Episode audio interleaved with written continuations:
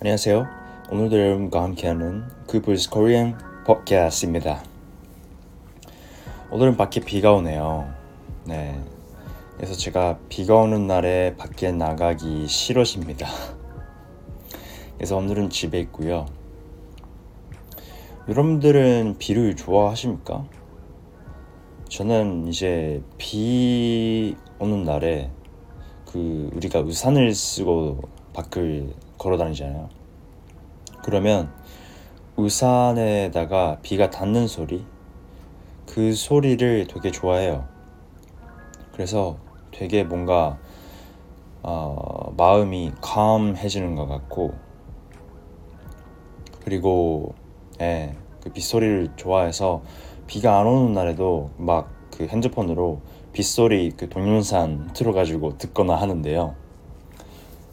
근데 또 비가 오는 날에 되게 제가 싫어하는 점이 그거죠.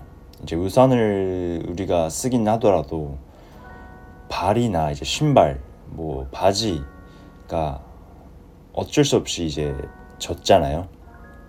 그게 너무 싫어가지고 특히나 그좀 어, 짧은 시간을 나가는 거면 괜찮은데 막 어전부터 오후까지 나가야 된다 그러면은 막 기분이 좀 다운, 다운됩니다. 네, 저는. 근데 뭐 어쩔 수 없이 가야 될 때는 약간 그거 있죠. 반수되는 구두, 신발 같은 거 신고 그리고 우산은 되도록이면 그 걸어가는 방향 앞에 앞, 앞 방향으로 좀 써서 그래서 비가 안 맞게 좀 하는 편이에요. 음. 바로 위에다가 써버리면 그 걸어갈 때 비가 발에 다 비, 발에 다 맞아가지고 다 젖어버리잖아요. 예. 그래서 그렇게 하는데 그것도 또 너무 앞에다가 우산을 써버리면 이번에는 그 뒤에 등이나 가방이 젖어버려가지고 이것도 좀 문제예요. 네, 아 그래서 이제 겨울이 오늘이 2월이죠. 겨울이 이제 한겨울이 왔고 좀 있으면 봄이 올 텐데 아 저 진짜 빨리 봄이 왔으면 좋겠어요. 봄 오면은 이제 벚꽃 볼 수 있고 또 날씨도 따뜻해지고 얼마나 살기 살기 좋아요. 예, 그래서 봄 빨리 왔으면 좋겠고요. 이 춥고 어 좀 제가 싫어하는 계절이에요 겨울이 예.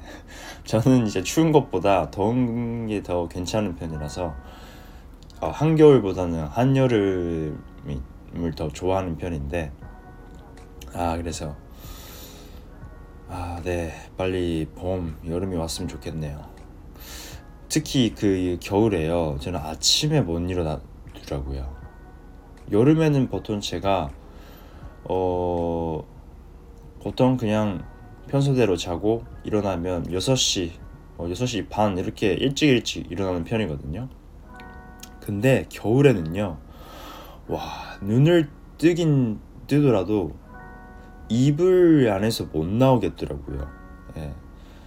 그 방 안에 그 기온 자체 실, 실내 온도 자체가 낮아지다 보니까 어 침대에서 못 나오겠더라고요. 그래서 못 일어나는 그게 있어요. 겨울에는 제가 그게 매 매겨울마다 그래서 겨울마다 그게 있어가지고 전 이번 겨울에는 제가 그 아침에 그 히터 있죠 에어컨 히터를 그 딱 아침에 틀어지게 그거를 해놓고 어 잤는데 그래도 자는데 그래도 아직까지 아침 일찍 그 기분 좋게 일어난 적이 없어요.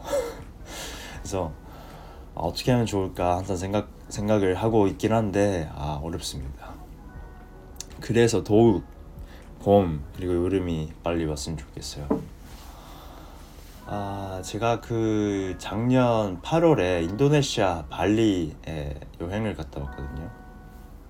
거기는 1년 내내 기온이 20도 20도 아래는 내려가지 않는 걸로 알아요, 제가. 그래서 그런 데 살면 아마 아침에 기분 좋게 매일 일어날 수 있지 않을까 생각을 하, 생각은 하는데 근데 또 그런 데 가버리면 사계절이 없다 보니까 약간 1년 내내 같은 날씨 그리고 기후다 보니까 좀 뭐라고 해야 될까? 음. 예, 재미가 없지 않나 그런 생각도 해봅니다. 좀 지루해지고 예. 근데 또 발리가 바다가 또 예쁘고 뭐 산도 예쁘고 한데 아 일단 모르겠습니다. 일단 저는 지금 이 겨울이 좀 빨리 지났으면 좋겠어요 네.